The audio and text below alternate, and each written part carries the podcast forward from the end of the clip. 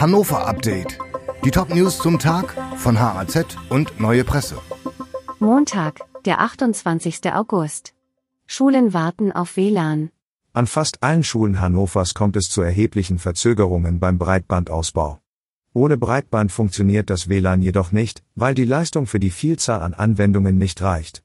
Das schließt auch die Nutzung von iPads im Unterricht ein. Die Stadt hatte die Breitbandanbindung für einen Großteil ihrer 100 Schulen ausgeschrieben.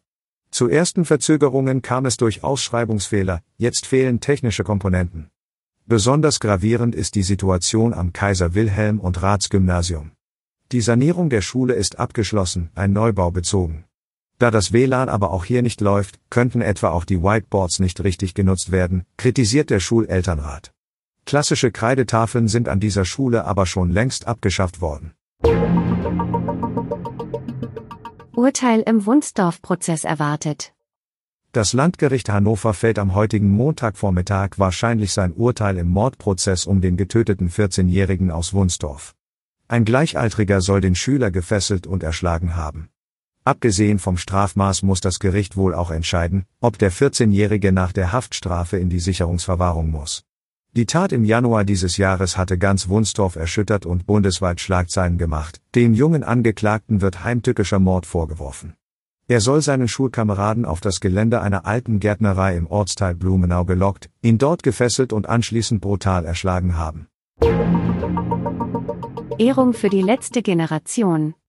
Die niedersächsische Solbach-Freise-Stiftung hat ihren Preis für Zivilcourage in diesem Jahr an die letzte Generation verliehen.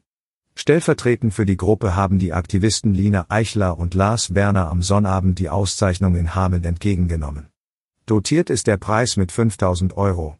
Mit dem Preis sollen Menschen oder Organisationen ausgezeichnet werden, die sich für die Allgemeinheit, für Demokratie, Bürgerrechte und Gerechtigkeit einsetzen, heißt es bei der Stiftung. Die Aktivisten sehen in der Auszeichnung eine Bestätigung ihrer Arbeit. In sozialen Medien gab es dagegen auch viel Kritik an der Ehrung. Einige Nutzer vertraten die Auffassung, dass die Stiftung mit ihrer Entscheidung Straftaten belohne, die durch die letzte Generation begangen würden. Dieses Hannover-Update wurde maschinell vertont. Der Autor der Texte ist Soran Pantic. Alle weiteren Ereignisse und Entwicklungen zum Tag ständig aktuell unter haz.de und neuepresse.de.